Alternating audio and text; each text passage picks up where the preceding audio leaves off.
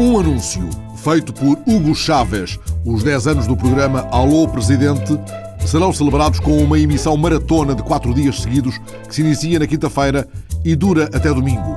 O jornal El Universal cita o próprio Hugo Chávez. Vão-se preparando. O programa vai ser emitido em capítulos, como as telenovelas.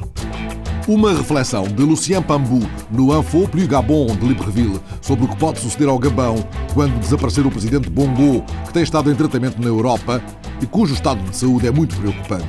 A França-Afrique, como é chamada, tem necessidade de estabilidade. Bongo é um valor seguro da França-Afrique e o seu desaparecimento poderia abrir a porta à influência da América, que já está presente em Angola na exploração e na gestão do petróleo. Mas a França está vigilante. Um diálogo estimulante entre a poesia e a internet, como observa o escritor mexicano José Emílio Pacheco, Prémio Rainha Sofia de Poesia Ibero-Americana, entrevistado na edição eletrónica de La Vanguardia.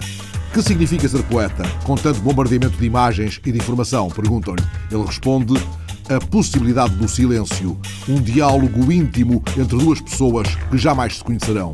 E a poesia dialoga com as novas tecnologias? Dialoga muito bem. É incrível a quantidade de poemas que há na internet. É algo que pertence, por natureza, aos jovens.